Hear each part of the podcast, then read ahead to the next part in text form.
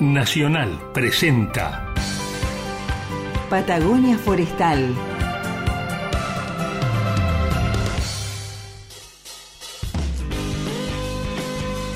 Patagonia Forestal, un espacio de encuentro y diálogo para compartir saberes y miradas. Un territorio de ideas, proyectos con visión de futuro. Patagonia Forestal. Un lugar para sentir la investigación, innovación y el desarrollo. Patagonia Forestal, un programa del CIEFAP.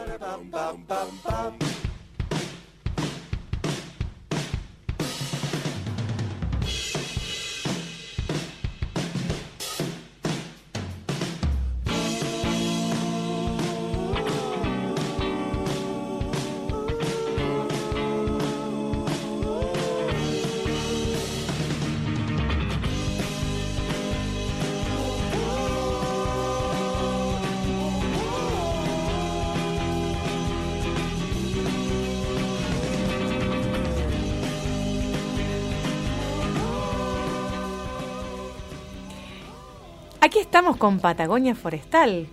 De regreso como todos los jueves, Héctor. ¿Cómo estás vos, Carla? Un frío, venía patinando, venía, digo, ¿llegaré a la radio? Por eso se llama Patagonia Forestal y no Misiones Forestal, por ejemplo, o Chaco Forestal. Totalmente. Mi- Mirá si nos están escuchando. Hoy creo que en, en Posadas, por aquellos lados, 25, 26 grados. Increíble. No, seguro. Incluso recién lo venía escuchando a nuestro amigo el Bowl Marcusi, para no decirle pelado, que decía que justamente hoy a las 6, 7 de la tarde éramos la ciudad del país con la temperatura más baja. Mira vos, esta mañana estaba áspero para arrancar, pero bueno, qué Sí, lindo somos- que es Patagonia, qué lindo que es el posnieve, ¿no? Sí, sí, nosotros tenemos temperaturas muy bajas en la zona porque estamos relativamente en una ubicación continental, que es la que determina que tengamos estos, estos registros más bajos. El mar es lo que más atempera la temperatura, por eso que yo recuerdo cuando estudiaba en, en el secundario, me quedó grabado que el lugar más frío del país era Colonia Sarmiento cuando todavía era colonia, que no se me enojen si alguno nos está escuchando de aquel lugar. Y la explicación que nos daban todos los profesores, que es muy cierta, es eh, la continentalidad. Además, que también es uno de los lugares con registro. Seguro que hay lugares más fríos que, que Colonia Sarmiento o Sar- ex Colonia Sarmiento, Sarmiento hoy día en, en la Patagonia, pero de los cuales no tenemos registro.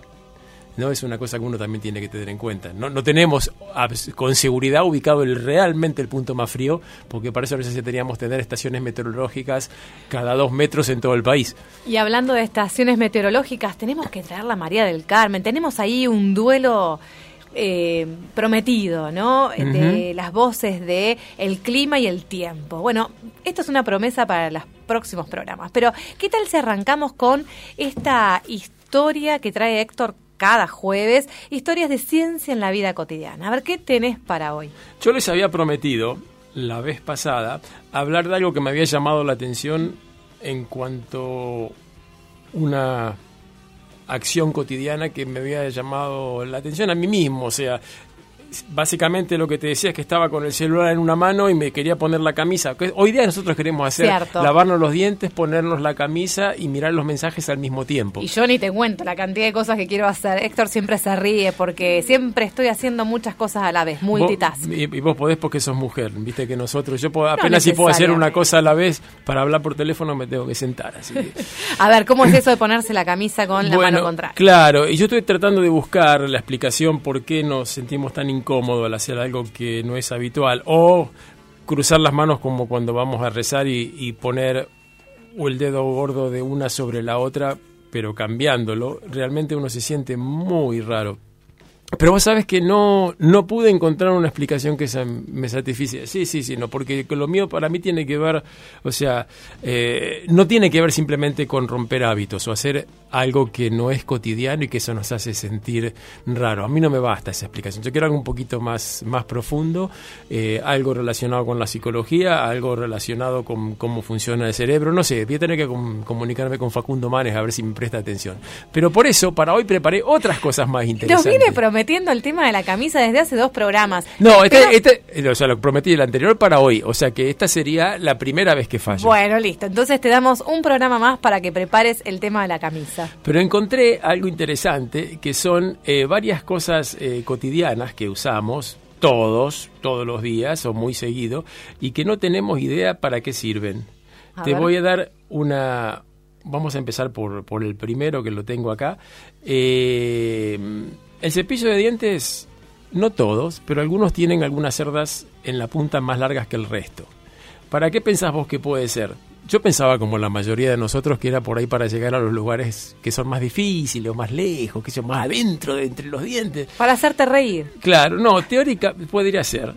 Teóricamente es para que vos no pongas pasta dentífrica además. O sea, Para- vos ponés, la, ponés, la tenés que poner solo en los lugares que los dientes son bajos. Para preservar tu salario, tu economía, Sí, digamos. porque viste que en las pro- a mí me, siempre me llama la atención eh, cuando ves las propagandas de, de dentífrico en la televisión que cubren todo el cepillo de dientes, además eligen un cepillo de dientes largo, cosa que no es recomendada por los dentistas, sino que tienen que ser chiquitos para poder llegar bien a los rincones.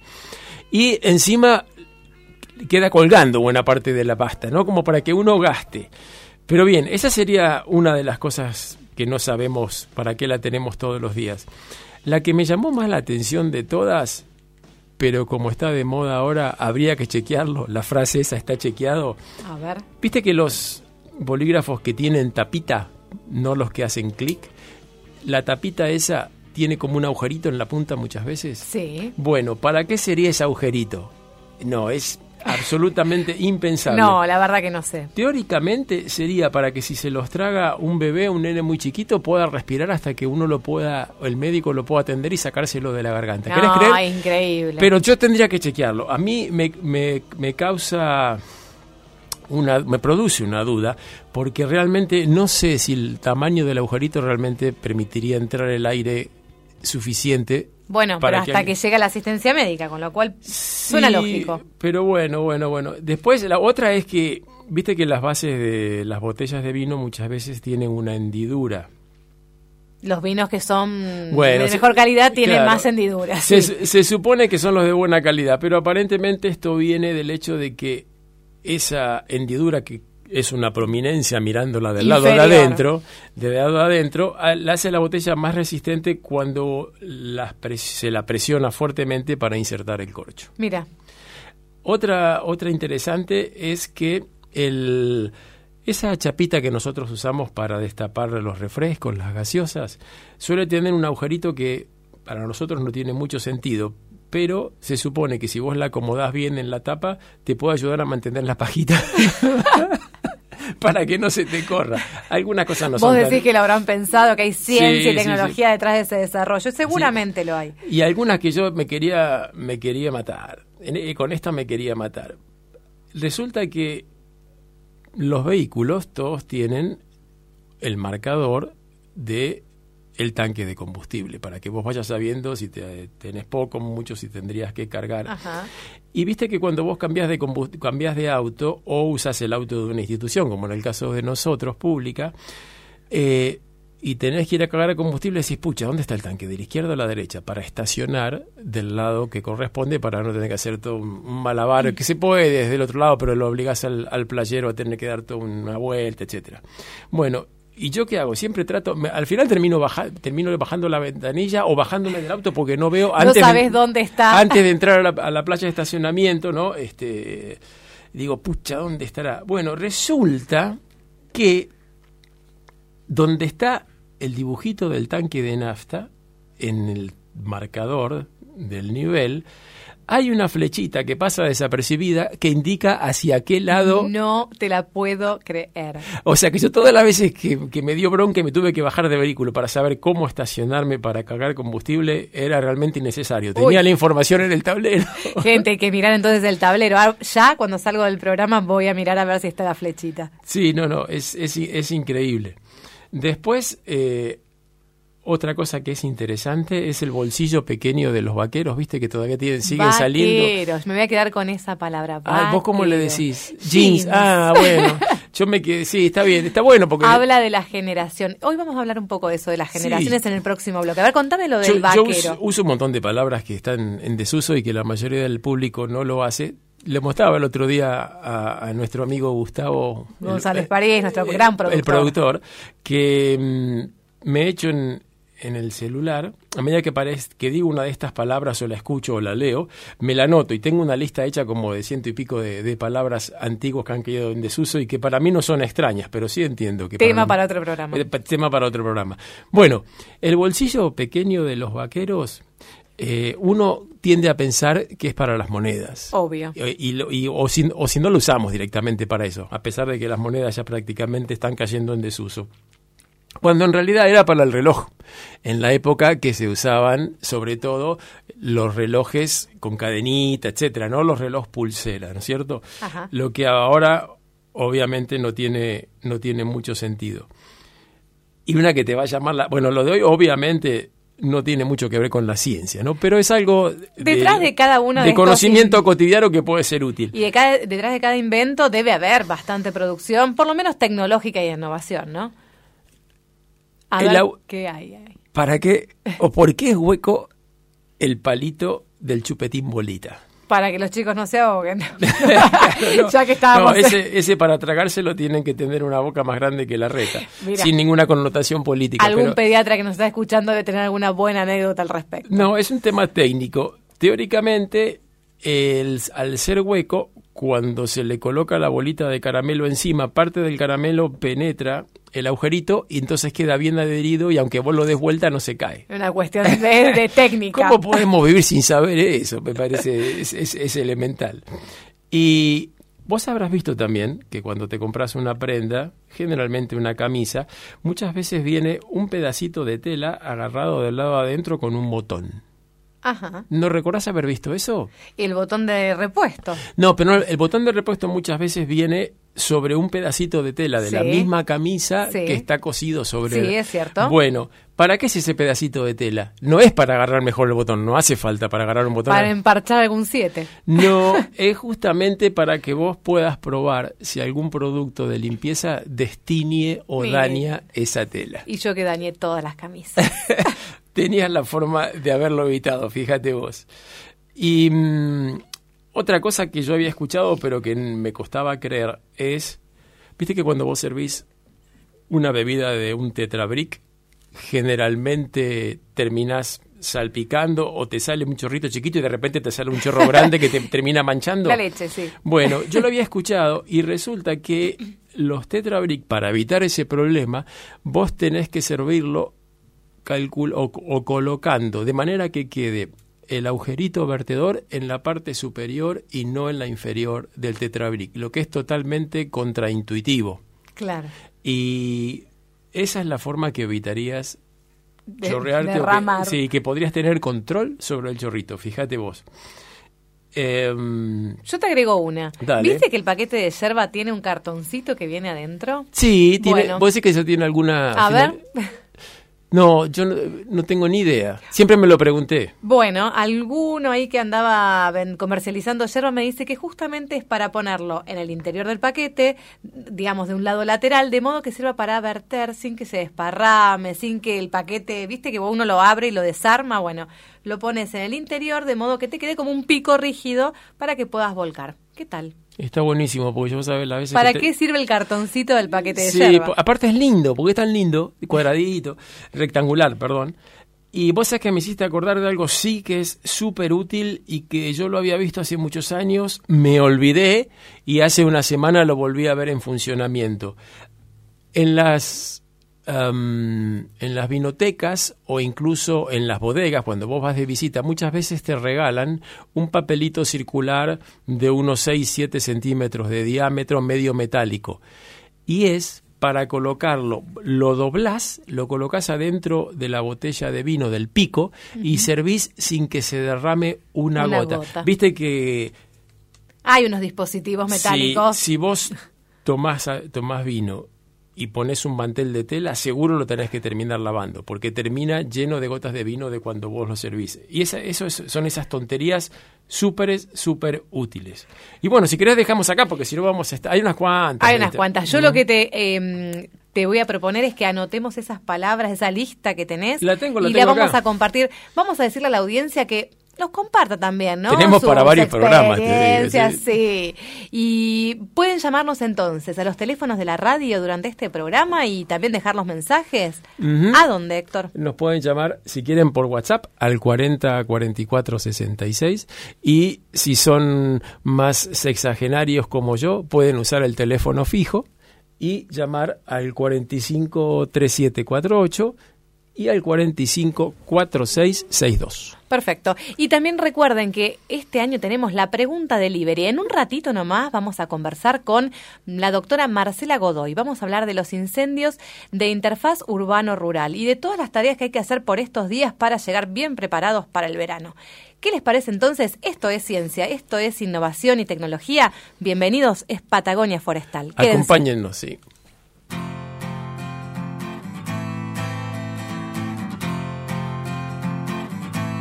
Patagonia Forestal.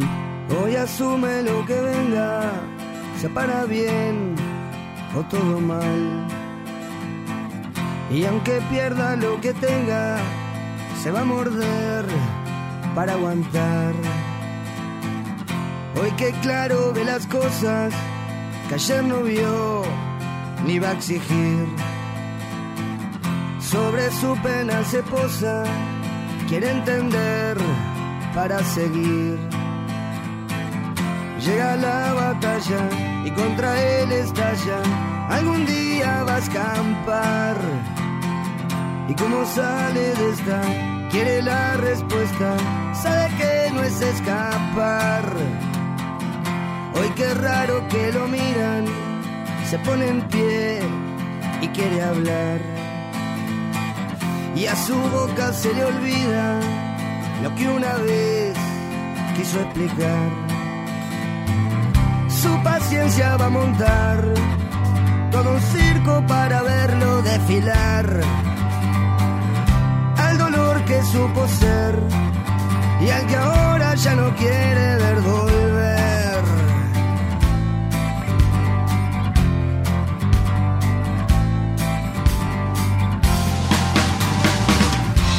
Se siente satisfecho, aunque aquel rol no exista más. Para vida con su pecho y su canción vuelve a sonar. Hoy recibe los aplausos, supo ser sal y también miel. Y conecta con sus pasos, que resbalar no cae bien su guerra, los pies en la tierra y su mano en corazón. Su pensar tranquilo, su pena un olvido y su alma una pasión. Y hoy asume lo que venga, sea para bien o todo mal. Y aunque pierda lo que tenga, se va a morder para aguantar paciencia va a montar todo un circo para verlo desfilar. Al dolor que supo ser y al que ahora ya no quiere ver volver. Se refugia en un farol y entre dos flores que siempre apuntan al sol. Así cruza su pared, me sonríe y rompe con su propia red.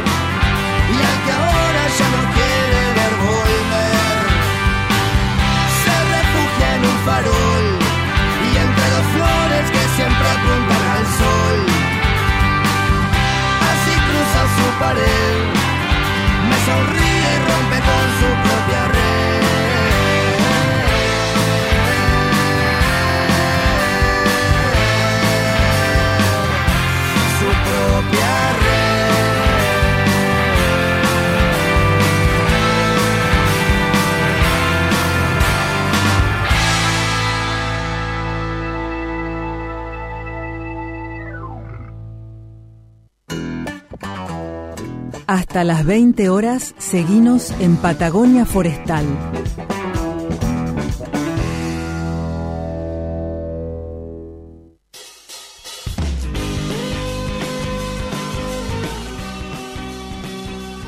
Bueno, volvimos después de toda esta introducción que trajiste para el día de hoy. Y tenemos invitados, tenemos invitada muy especial. Sí, sí, ustedes cuando la escuchen eh, van a decir, pero yo esta voz la tengo. ¿De dónde la tengo? Claro, y muchos deben tener la idea de que se trata de nuestra locutora, porque ella colabora con varios del, de los espacios, la cortina, etcétera, pero resulta que su profesión no es justamente la locución, a pesar de que parece, por lo bien que lo hace y la linda voz que tiene. Y sí, su predisposición constante para apoyar todos los productos, ¿no? De Patagonia Forestal. Bueno, con nosotros la doctora Marcela Godoy. ¿Qué tal? Hola, ¿qué tal? ¿Cómo están todos? Gracias por la introducción. Bueno, eh, vamos a hablar un poco de mm, la ciencia que produce Marcela junto con un gran equipo ¿no? de trabajo del CIEFAP. Como adelantamos en el bloque anterior, vamos a hablar de los incendios de eh, interfaz urbano-rural. Contanos, Marce, eh, de qué se trata esto y el proyecto en el que están trabajando, ¿no? Sí, porque a mi interfaz me suena electricidad. Aclaranos bien porque... ¿De qué se trata? Ahora les aclaro de qué se trata, pero primero todavía no soy doctora. Ah, es cierto, no sos. Maestría, maestría. No me gusta... Eh, Decir lo que, no digan sos. lo que no soy. Está bien. Bueno, la, ma- la, ma- la máster. Sí, una maestría tengo en, en otro tema forestal que no son los incendios, pero la interfaz urbano-rural es donde las viviendas eh, y las actividades humanas se entremezclan con la vegetación. Eso sería la interfaz. No necesariamente bosque, puede ser también estepa, o sea, pa- pastizales. Claro, por eso dije vegetación. Por eso te- ser claro. Pastizales, arbustales, eh, bosque. Y en, eh, hay una tendencia en todas partes del mundo a urbanizar eh, las em, la vegetación que está silvestre, porque es muy lindo, es muy lindo vivir en el bosque, eh, cerca de los arbustales, o bien en el borde de la ciudad, que uno está cerca del campo. Eh, y esto crece cada vez más, o sea que es un problema mundial.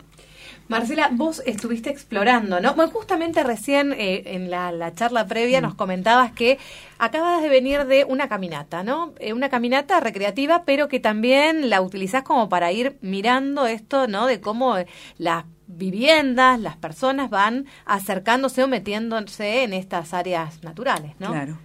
Contanos. Ya, yo empecé a caminar, a hacer estas caminatas eh, a los- en los alrededores de Esquel. Salimos siempre a caminar dos días a la semana con otras eh, compañeras y para meterme a ver cómo era la interfaz urbano-rural de Esquel, a ver cómo Esquel está creciendo en los alrededores y cómo son las casas y qué peligro tienen o no de que haya un incendio, porque los eh, está visto en todas partes del mundo también que los incendios, los focos de fuego se inician muy cerca de las interfaz urbano-rural, o sea, a mayor cantidad de gente, mayor cantidad de igniciones. Claro, más- que la gran mayoría se apagan justamente porque están cerca de las de las ciudades o de las localidades donde los brigadistas están muy cerca, donde los bomberos también están muy cerca, entonces se apagan enseguida. Pero la mayor cantidad de igniciones de origen antrópico, es decir, producidas por el hombre, eh, se desarrollan cerca de las ciudades, de las poblaciones, o, donde está el hombre haciendo sus actividades. Sí, esto como decías vos no está ligado al, al subdesarrollo o el grado No. de No, para nada. eh, más bien al contrario, cuanto más desarrollado, más problemas tienen.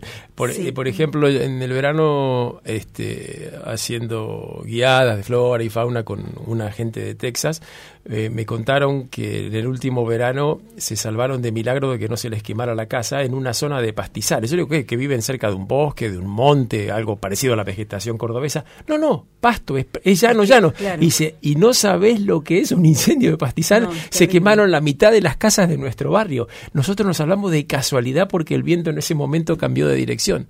Este, y estamos hablando de, de gente pudiente y demás. Y como decías vos, y bueno, yo, yo lo he visto también en otros, en otros países dices, que es este cuanto más la gente quiere vivir adentro del bosque con, con la casita onda Heidi. Mayor riesgo y peligrosidad tiene. Lo que pasa que en los incendios de pastizales la, la velocidad de propagación del fuego es altísima. Mm. Es mucho más alta que en otro, cualquier otro tipo, de vegetación. ¿Por qué? Porque el pasto eh, es un, algo muy finito, tiene un diámetro muy, muy chico, entonces se, se, seca enseguida, además, el viento lo puede secar, secar enseguida, en, menos de una hora se seca, claro. entonces es eh, combustible seco y fino en donde el fuego se propaga muy velozmente y puede llegar a cualquier lado. Mm. Entonces hay que tener mucho cuidado con eso.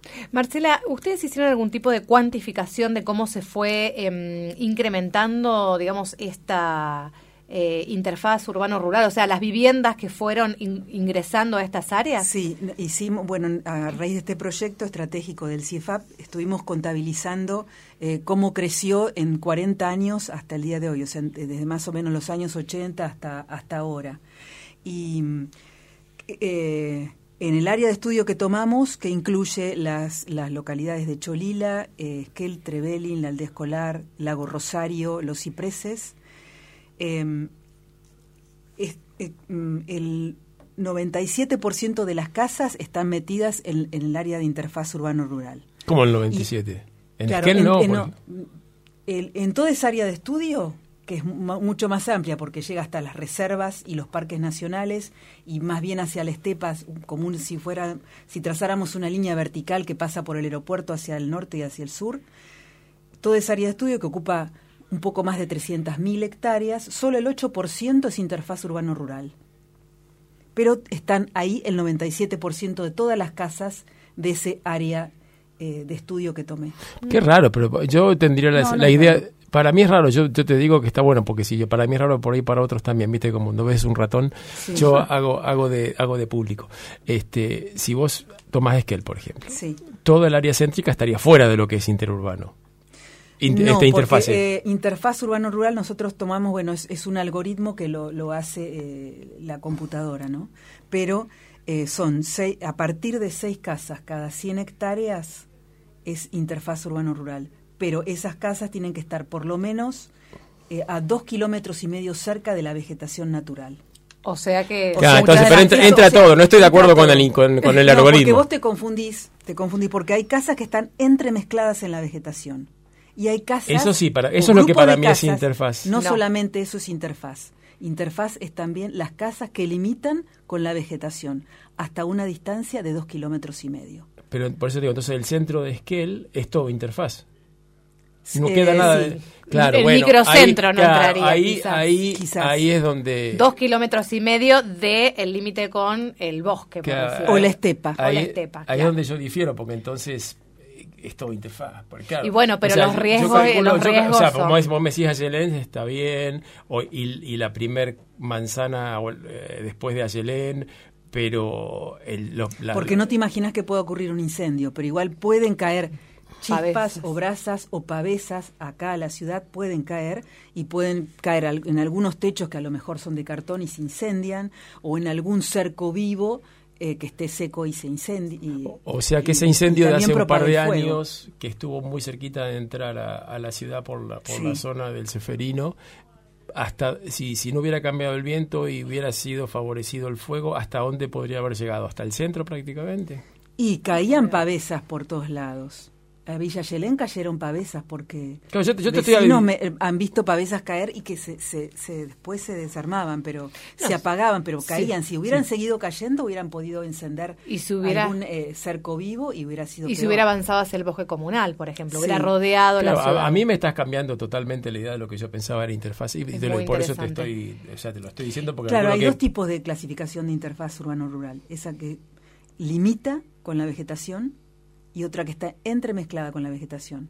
y también están hablando ahora otra que está ocluida Sí, adentro de la vegetación, entiendo, que es la que está dentro del bosque que no se puede ver. Estamos hablando, eh, en este caso estamos ejemplificando con la ciudad de Esquel, pero también está el caso de Trevelin, Lago Rosario, y esto como digo, como Creció modelo de muchísimo. estudio, ¿no? Porque en Patagonia tenemos ejemplos desde Neuquén hasta bien bien al sur, ¿no? Sí. Eh, estos casos de interfaz urbano-rural que, que suceden. Vos me preguntabas cuánto había crecido, por, por ejemplo, en el término de casas, en, en las que están entremezcladas con, entremezcladas con la vegetación, perdón, antes había 2.500 casas y ahora hay 9.200 casas. Ujú. Hay casi cuatro veces más de casas entremezcladas en la vegetación que antes. Sí, sí, eso, Y no- nosotros no, eso no me llama la atención. Vivimos en un lugar, eh, la, la interfaz urbano-rural no quiere decir que van a ocurrir incendios, pero en el lugar justamente donde nosotros vivimos, que tenemos una época seca, que justamente durante el- el- la primavera y el verano, en- eh, es- y que es proclive a incendios y además que en, que en muchos eh, ecosistemas de estos, tanto en la estepa como en el bosque, el fuego es un disturbio que forma parte de esos ecosistemas, aunque nosotros no estemos acostumbrados a verlos, nosotros nos estamos metiendo en el lugar donde el fuego ya está, ya está de antes.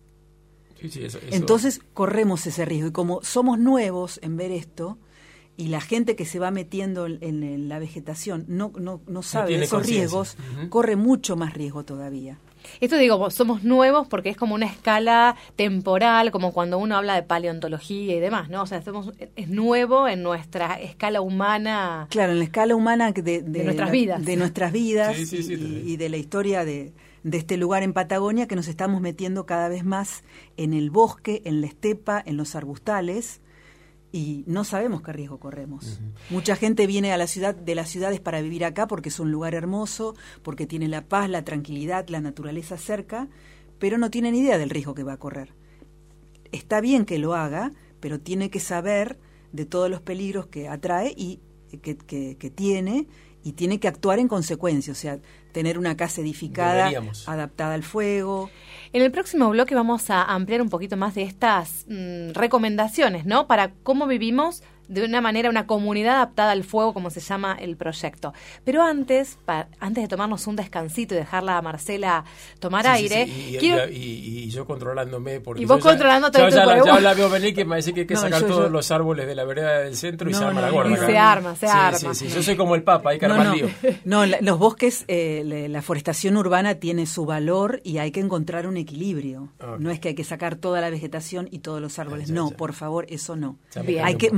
Manejarla, se puede cuidarla. Tranquilízate, tranquilízate, Héctor. Eh, contanos de esto de las experiencias, como relataba recién Héctor, de, de estos turistas que vinieron.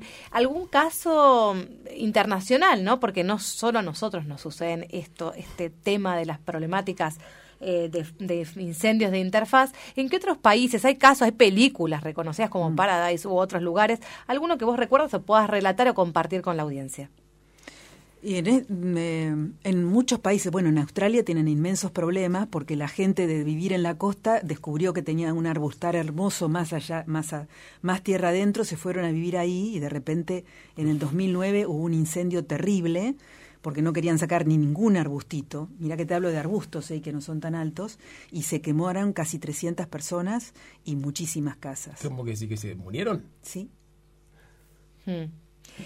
Eh, bueno, en Europa también, en Grecia hay muchos incendios y ocurre- el, peor peligro no hay ocurre, vegetación, así que pero se queman, sí, hay arbustales. hay arbustales bajos. Y se queman igual, Mm. porque el peor momento en esos lugares es cuando el, el frente de fuego más grande ya pasó, pero las pavesas con el viento siguen cayendo a los techos y a los patios y los jardines de las casas. Y la gente no alcanza a apagarlas todas. Mm. se prende hay fuego. que ver si están en la casa también. eh, se- y se generan vidrios rotos y cuando el fuego entra adentro, ahí la gente quiere salir y tienen pocas vías de escape y se muere en el camino. Mm. Y, hay, y hay gente que en- eh, justo en la salida, y, y pueblitos que están cerca del mar, y hay gente que se ha tirado al mar desde los acantilados o se ha muerto por choques o porque aplastada por el miedo y el pánico que tiene cuando eh, huye del fuego, ¿no? Claramente hay que trabajarlo, digamos, desde una manera anticipada, ¿no? De una de un reconocimiento del riesgo y vamos a ver algunas medidas. Imagino que ustedes aprendieron mucho de estos casos,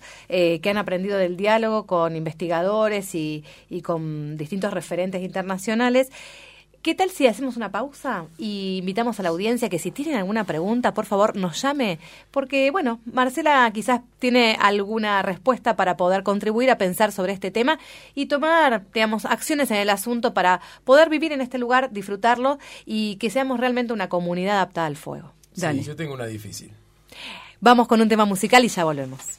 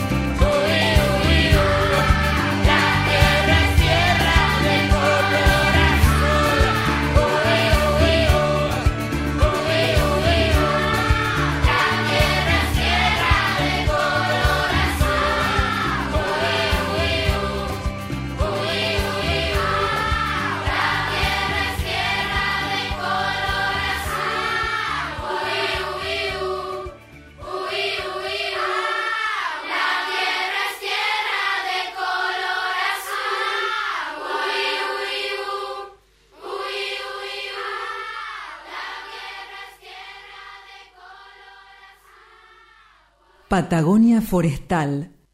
Patagonia Forestal. Todos los jueves a las 19. Sintoniza Radio Nacional Esquel. AM560. Con Carla y Héctor, viví Patagonia Forestal. Un espacio de encuentro de ciencia, innovación y desarrollo.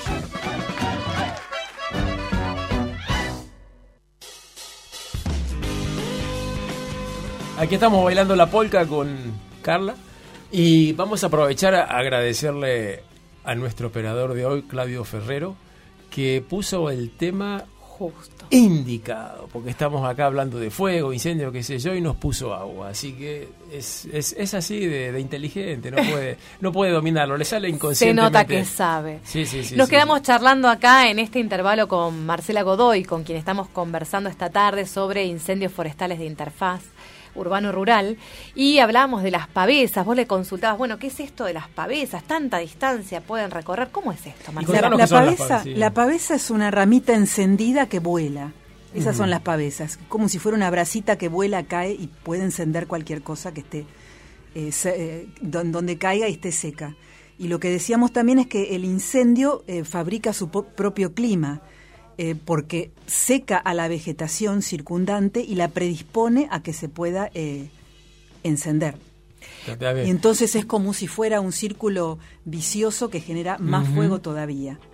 Bueno, justamente conversábamos eh, de quienes vi- vivieron lamentablemente un episodio, Mm. ¿no? De, de este tipo de incendios urbano-rural ahí en Golondrinas o acá mismo en el Parque Nacional, Sí. los alerces, bueno, que relatan, ¿no? De, de ese Sí, la clima gente- que- los vecinos me contaban que llovía fuego. Tormentas Es- de fuego. eh, llovían pavesas. En vez de caer gotas de lluvia, es como si hubieran caído eh, pavesas todo el tiempo. Una lluvia roja anaranjada que está filmada. Bueno, y eso enciende un montón de... Todo. Como la- Todo lo que puede encender lo va a encender. Con una de esas películas de dinosaurios cuando cae el meteorito que caen por todo el planeta. Pavesas. Pero bueno, hay cosas para hacer, entendemos, digamos, primero desde la planificación, ¿no? O sea, como primera medida y después vamos a ir bajando a la escala más de lo individual o de, de la comunidad de Mm. vecinos acerca de qué se puede hacer para vivir en este ambiente, en este entorno cercano con la naturaleza y reducir de alguna manera el riesgo o adaptarnos ¿no? a estos lugares donde vamos a vivir eh, para minimizar o mitigar un poco el impacto de incendios que van a suceder. ¿no? Sí, no hay que tener miedo, lo que sí hay que estar preparado. Y estar preparado no significa que te vas a, vas a zafar o, te- o no te va a pasar nada, sino que vas a estar preparado y la vas a pasar mucho mejor y no vas a tener tantos daños como si no lo, como si no lo estuvieras. Sí, el- Eh, el- Desde la planificación, decíamos. Primero hay que planificar, ten- tiene que haber una planificación urbana y se tiene que cumplir para que la gente pueda vivir en lugares seguros. O sea que la planificación tiene que estar pensada también en función de los incendios forestales o de los incendios de vegetación. todo muy lindo. Y además, aparte, eh, también tiene que estar planificada la, la- la- la arquitectura, la- el tipo de construcción de las casas, para que estén eh, mejor preparadas para el fuego. Un techo de chapa o un techo de tejas de cerámica es mucho más seguro que un techo de cartón o de esas chapas orgánicas. O un quincho de paja, Bueno. de junco. Claro. Bueno, en la medida, claro, que se pueda, ¿no? Eh, Mm. Poder costear, ¿no? Esos Sí. materiales. Sí, yo tengo mi pregunta mm, Incómoda. Con, con mucha maldad adentro, pero muy realista. Eh, introducción. Yo veo que en muchos lugares del mundo está pasando lo mismo, como decías Mm. vos. En California todos los años se quema Ujú. gente, muere y no, y no es un tema de recursos. Entonces, el que va a vivir al bosque y logra el objetivo de tener su casita rodeada de árboles y demás, no quiere escuchar que eso es peligroso. Mi impresión es que vos por más que le hable, le hable, le hable, no te va a dar ni cinco de bolilla. La planificación también la veo relativa. Entonces ahí viene mi pregunta. Eh, frente a lo difícil que yo veo que se, se pueda llegar concretamente a planificar cuánta vegetación tiene que haber en, en- una ciudad o en la periferia, cuánta no, cómo construir las casas, etcétera. ¿Hay algún ejemplo en el mundo, en alguna ciudad o en algún lugar, que realmente se haya logrado que la gente tome conciencia y se planifique y estén todas las medidas tomadas, la mayoría de las medidas tomadas para que la vegetación no esté en exceso y para que las casas estén construidas con los materiales adecuados, etcétera, etcétera. Yo tengo la impresión de que no. Lo veo casi como una utopía que vos puedas lograr este objetivo en alguna ciudad del mundo. Eh, no se logra en grandes extensiones, pero no- en este momento no recuerdo ninguna ciudad, pero hay pueblo porque no son grandes. Si, es una gran ciudad sería conocida y no. No, no, está bien, sí, no, no. no, no habría tanta interfaz urbano-rural. Una ciudad del tamaño de Esquel, yo estoy más que contento, incluso más chica. Si hubiera. Hay, hay algunos casos, no recuerdo los nombres, pero hay algunos Sí. casos donde eh, hay, pro- hay programas, por ejemplo en Estados Unidos, en Canadá en- en Au- o en Australia, que se llaman algo parecido como Firewise o FireSmart, en donde hay programas en donde las comunidades eh, siguen esas, esas acciones para estar, generales. eh, sí, lineamientos generales para estar adaptadas a fuego- al fuego. Y en mayor o menor medida lo van cumpliendo. Buenísimo. Y yo creo que estaría bueno Eh, ver cómo lo lograron. En otros lugares no. Y, eh, es con, un tema- con muchas conversaciones, muchas reuniones, Es un tema muchas ganas social de. para mí. Bueno, sí, estamos- es, soci- es un tema social, porque el último responsable de su casa es el que vive ahí adentro. Claro. Sí, sí, sí. Justamente se trata, una de las aristas de este proyecto es que estamos ante una problemática socioambiental, se denomina, ¿no? O Sí, sea, sí. donde tenés la sociedad como otras tantas problemáticas socioambientales. Y una de las cuestiones que también se observan con otras problemáticas socioambientales es que las soluciones están justamente en enfocar en pequeñas escalas, en pequeñas comunidades, en el diálogo, no, no esperar soluciones desde lo global, sino de cuestiones muy particulares y transformaciones de pequeñas comunidades de vecinos, como por ejemplo en Villa Selén ya han actuado, ¿no es cierto?, en esa pequeña comunidad. Sí, en Villa Yelén hay un grupo, en la Junta Vecinal, un subgrupo, que ha conversado mucho con la municipalidad y se ha logrado que cambien el código de planeamiento urbano, por ejemplo, con respecto a los cercos vivos. Antes estaba prohibido eh, tener un cerco vivo de paredes eh, o de rejas o, No, no, o de algo que no sea eh, cerco vivo realmente. estaba prohibido tener cerco vivo. No, no. De- de- no Está- tener cerco vivo. Estaba prohibido no tener cerco vivo. Perfecto. Ahora se permite solamente, no me acuerdo bien si un 10 o un 20% de cerco Del vivo. perímetro de tu- del perímetro de los terrenos. ¿Por qué? Porque esto entraña un peligro tremendo. Y lo que ha puesto muchísima gente eh, es cercos vivos, por ejemplo, de conífera, de cupresus, que crece muy bien, es muy bonito en- en cuando crece al principio en su juventud, pero a medida que crece, eh, las ramas de su interior se van secando y se quedan ahí, en el interior de todo ese ramerío, hay mucho combustible fino, hay muchas hojitas y ramitas que se van quedando y se quedan acumuladas.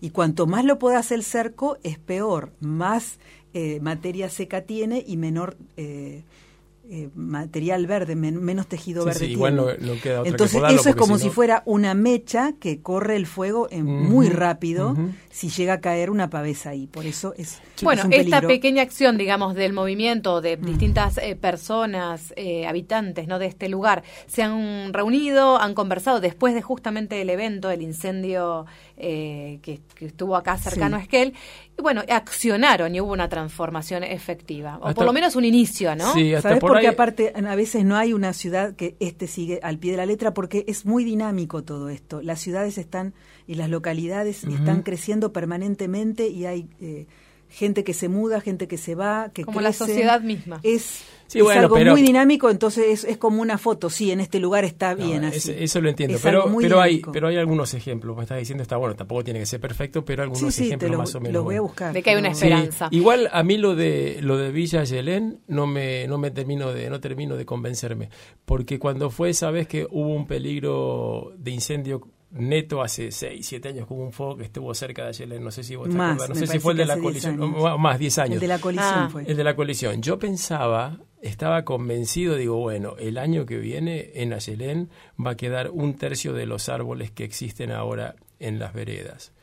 Y no se sacó un árbol. Además, Es que no hay que sacar esos árboles. Esos No. árboles tienen su importancia eh, No, como arbolado urbano, Sí, cumplen una sí, función. Sí, sí, pero en muchos lados, en muchos lugares, o sea, eh, tal vez si estuvieran homogéneamente distribuidos, sí, pero hay lugares que están demasiado juntos, eso estoy seguro, Mm, y que incluso sacar algunos eh, estéticamente quedaría más lindo, permitiría llegar Sí, más luz a, la- a las casas. Yo eso lo, lo- lo he probado y no y no sucedió. Bueno, como cualquier cambio social, yo creo que es una transformación que es lenta, pero Sí. lo importante es que se sostengan en el tiempo, ¿no? O sea, Claro. Sostener las comunicaciones, eh, compartir estos saberes, por ejemplo, de grupos de investigación, de distintas instituciones que se reúnen para conversar y para plantear propuestas, eh, conversaciones y diálogos con los vecinos, con diferentes personas que han vivido la experiencia de un incendio de interfaz, que puedan también compartir, bueno, cómo es la, la visión, ¿no? Desde el otro lado.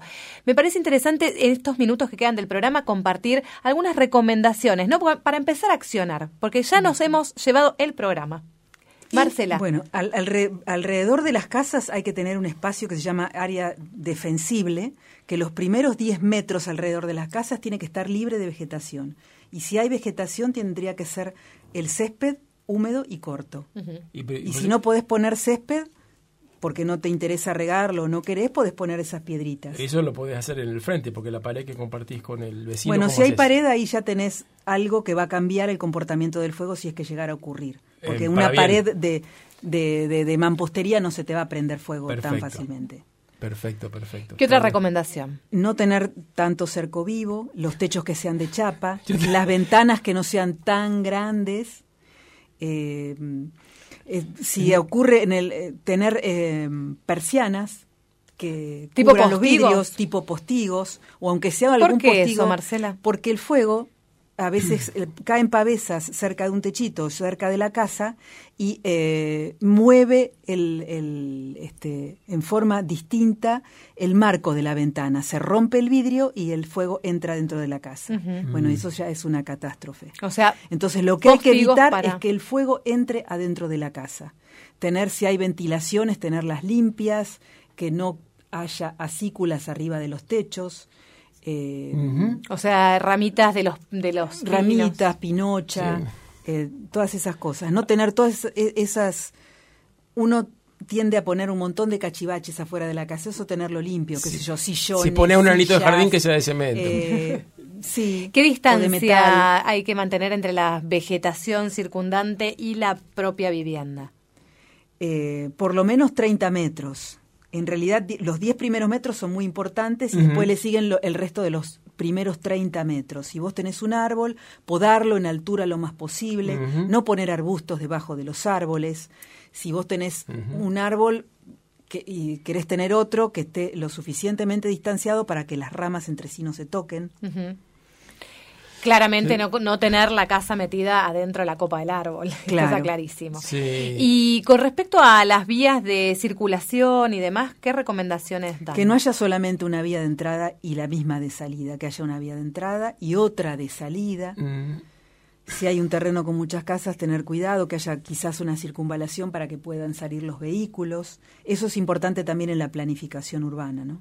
Por eso los terrenos eh, en los en los espacios más eh, periurbanos de la ciudad son más grandes para que para que si ocurre algo sea es por seguridad en realidad para que se pueda salir de, de un evento de fuego.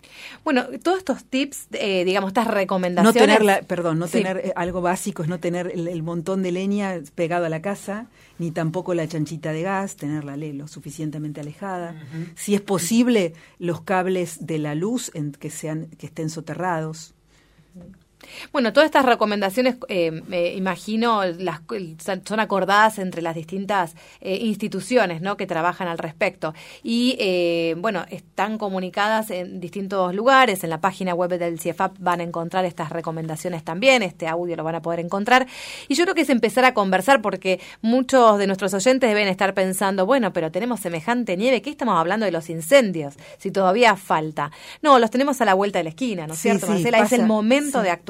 Sí, es el momento de actuar ahora. Ahora se pueden quemar residuos.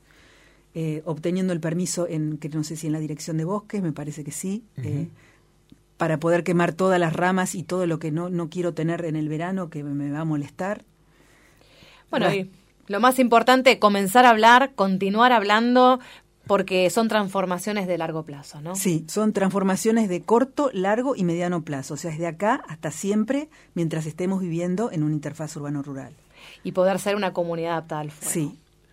Sí. La conclusión más importante que saco es que me pones muy contento en cuanto que podés ayudarme a que no me sienta tan culpable de sacar mis 50 metros de cerco de pirabacanta que tengo alrededor de la casa y reemplazarlo por algo, por ahí el de cemento, por ejemplo, prefabricado, porque estoy podrido de las horas que me llega la, que me lleva la poda para mantener. Ahí tenés un buen justificativo.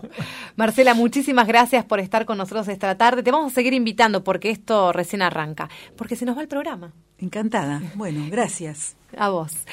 Héctor, ¿Vamos a pedirle otro tema? Sí, sí, pero para mí Claudio hace algo con el, con el reloj, porque no puede ser que se pase tan rápido el tiempo. No, no, para mí sí, lo adelanto. Gracias por estar con nosotros. Quédense porque todavía tenemos mucho más Patagonia Forestal 2022. Ahora hasta la semana que viene. Aguántenos durante el Ella se perdió porque suponía lo que debería pasar. Ella se perdió